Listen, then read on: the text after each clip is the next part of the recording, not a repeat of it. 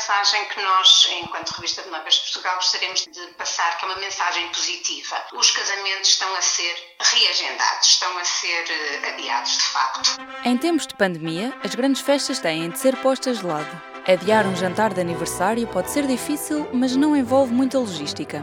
Mas não se pode dizer o mesmo sobre adiar um casamento. Neste P24, falamos com Isabel Corte Real, a diretora-geral da revista Noivas de Portugal. Nós estamos a enfrentar uma situação nova, este Covid-19, uma situação que surgiu de uma forma repentina e hum, cujas medidas de proteção foram de facto muito afuniladas na sua exigência e que, naturalmente, por causa dos grandes eventos, etc., tiveram que ter um impacto direto eh, na indústria do casamento. Portanto, estas medidas de segurança e este estado de emergência em particular foram fatores que vieram afetar, tal como a maioria dos setores, também eh, o setor do casamento. E engraçado, porque a todo este contexto de emergência, não é? De saúde pública e sanitária, o verão é uma altura muito procurada, como todos sabemos, pelos noivos para realizarem a sua festa. E nesse sentido, o impacto foi, foi bastante e eu diria que os casamentos tiveram, tiveram por exigências que não da responsabilidade dos noivos, tiveram que efetivamente ser, ser adiados. Portanto, eles estão a ser adiados, a evolução vai ter que ser uh, monitorizada, e, mas eu penso que o setor que está, que está confiante nesta retoma e já há alguns passos que, está, que se estão a dar, no fundo, para tentar adaptar esta indústria tão importante àquilo que está a acontecer e a preparação para a retoma que esperemos que seja uh, o mais rapidamente possível.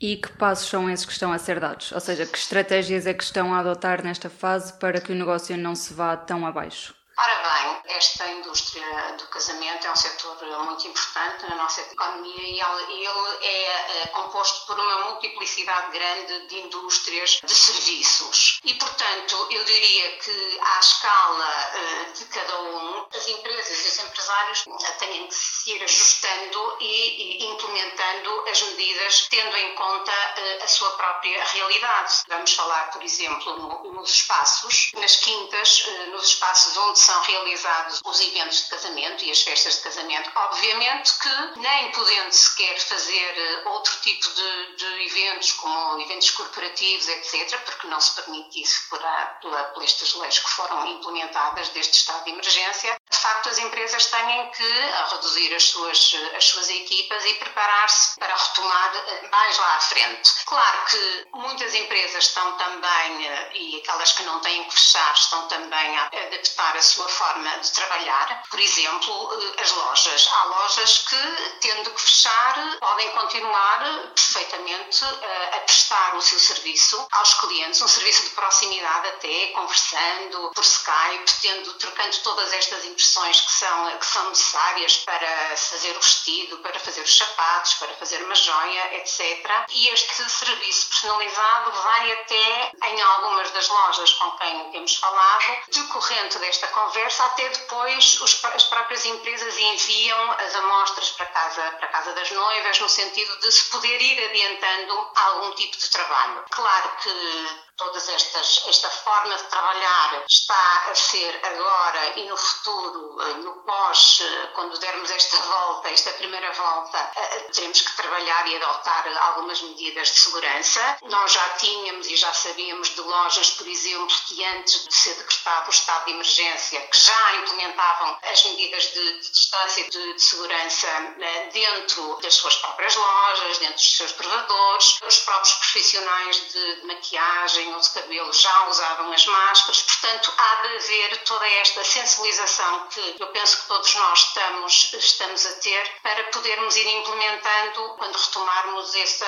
a realização destas festas. O que é que lhe posso dizer relativamente a este reagendar dos casamentos? Há aqui algumas conclusões eh, engraçadas, porque eh, se eh, tradicionalmente, eu penso que o setor de casamento tendo estado a subir nestes últimos anos bastante, sendo uma indústria hoje bastante importante, não é? As festas de casamentos tinham uma grande preponderância, tinham uma grande procura nos meses de verão Ora, tendo nós que ultrapassar estes meses de verão como período de maior crise, não é? Eh, as empresas e as quintas e os, os espaços de casamento estão a receber muitos pedidos de reagendamento para o final do ano, a partir do mês de outubro, do mês de novembro, no mês de dezembro, portanto, casamentos de verão que se transformam em casamentos de inverno, mas todos eles, todos eles plenos de, de, de qualidade e que vão com certeza fazer as delícias e ser uma, uma festa de sonho para todos os casais que viram e apenas o seu, o seu sonho ligeiramente adiado. Outra conclusão também que temos vindo a apurar, porque nós, enquanto revista Numbers de Portugal, temos também tomado algumas medidas para, durante este período, falarmos com os nossos interlocutores, com os nossos parceiros, com os nossos anunciantes e temos recolhido algumas opiniões interessantes e está a haver também, nestes meses que lhe referi, outubro, novembro e dezembro, uma procura para casamentos durante a semana. Se tradicionalmente os casamentos faziam mais ao fim de semana, à sexta-feira, eh, ao sábado, agora exatamente para, para conseguir dar resposta a este aumento de casamentos que se vão realizar no final do ano, está a haver também um grande pedido e uma grande procura para realizar os casamentos durante a semana.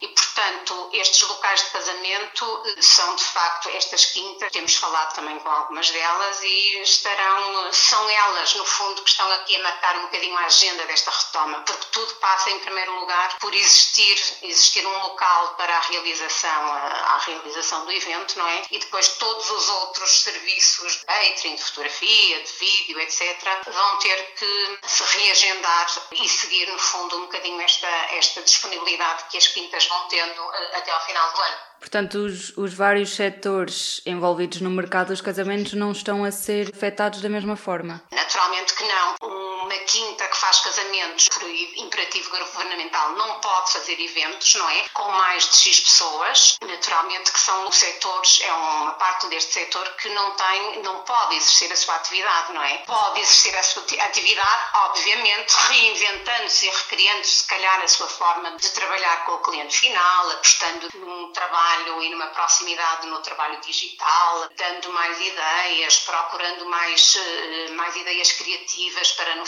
poder oferecer aos noivos, procurando novas soluções de catering, de decoração. Obviamente que nada deste tempo é perdido, não é? E pode-se sempre ir mantendo todo este relacionamento à distância e que agora está tão, estão na voga deste trabalho à distância com os noivos e com o cliente final. E uma vez que a maior parte dos casamentos está a ser adiado para o final do ano, acha que o mercado vai estar pronto para o boom de casamentos nessa altura? Eu empresas se estão a preparar para isso e, tal como eu lhe dizia eh, há pouco, há apenas aqui uma transferência. Digamos, se o grande período, o grande boom era no verão, há uma transferência para dois ou três meses mais tarde e, portanto, a resposta qualitativa eh, é sempre garantida, não é? Portanto, eh, se os meses de maio, junho e julho tradicionalmente e agosto tinham muita procura, essa procura está a ser transferida para os meses de outubro, novembro, dezembro, janeiro, conforme as agendas que pudermos aqui ir confirmando e, portanto, em termos de resposta, a resposta estará, estará garantida. E quais é que acha que vão ser as consequências deste surto para o mercado dos casamentos? Não só a nível económico, mas também social. Por exemplo, será que vai começar a haver casamentos mais pequenos, com menos gente?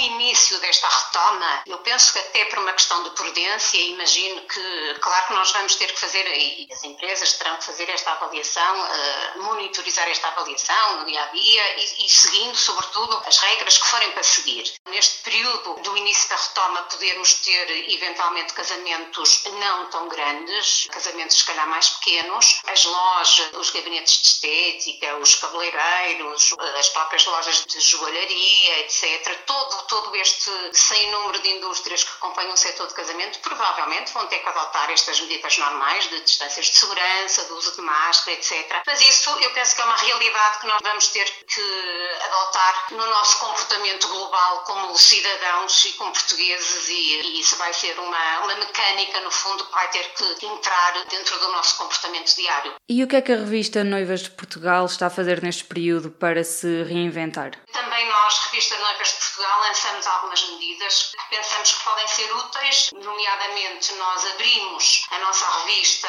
e disponibilizamos-la online, portanto todas as noivas já não têm que ir à sua tabacaria, podem ir online ter acesso à nossa revista sem qualquer tipo de problema. Promovemos também umas conversas entre os profissionais deste, deste setor a que chamamos as Wedding Web Talks. Entramos em contato várias vezes por semana com diversos profissionais e tentamos exatamente perceber quais são as suas preocupações, as suas orientações. E finalmente penso que, e esta é mesmo uma mensagem de confiança, nós já estamos na nossa redação a trabalhar eh, a próxima edição da revista que vamos lançar no verão. E portanto estamos aqui todos em sintonia com parceiros e anunciantes e eh, penso que isto é uma, uma boa notícia e que também para as noivas estaremos presentes com uma nova revista procurando ajudá-las a inspirar preparem-se para realizarem o seu casamento. Andreia Salvador é uma das muitas noivas que teve de reagendar o casamento. Ela conta-nos como foi todo o processo.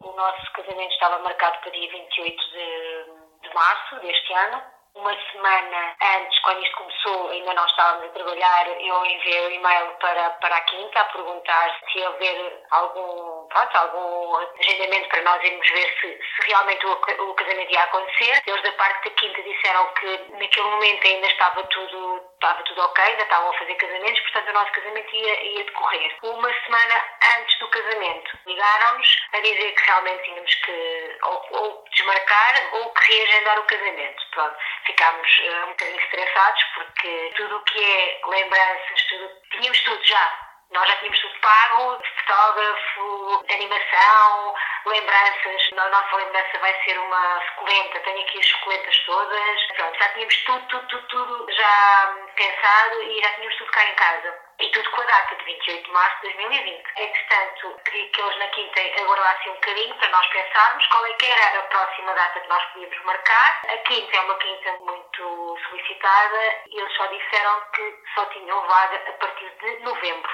ao fim de semana. Semana tinham só o mês de outubro. Até lá já não tinham vagas também durante a semana. E nós pensámos e, e não queríamos casar durante a semana. E então eh, a única hipótese era um domingo, porque mesmo em novembro e dezembro já tinham os sábados cheios. E então só nos, só nos restava aos domingos e eu disse-lhe que não. E eu, pronto, combinámos, eu e o Bruno, o meu namorado, dissemos: então, olha, não, não vamos casar em dezembro, vamos casar no primeiro domingo de novembro. Pronto. E então ficou para dia 1 de novembro, dia de todos os santos. Antes de marcar o dia de novembro, claro, tive que falar com o fotógrafo, tive que falar com a animação para poder conciliar, para ver se eles já tinham agendamento para esse dia ou não, porque assim, a animação tinha, mas como eles são duas equipas, conseguiram entre as duas equipas arranjar uma equipa para o meu casamento. O fotógrafo nesse dia não tinha casamento, portanto, o que nos facilitou também. Pronto. Mas a animação tivemos sorte porque há muita gente neste momento a casar no inverno. Pronto, então ficou marcado para dia 1 de novembro de, deste ano. Eu sou a Marta Matias e do P24 é tudo por hoje. Até amanhã. O público fica no ouvido.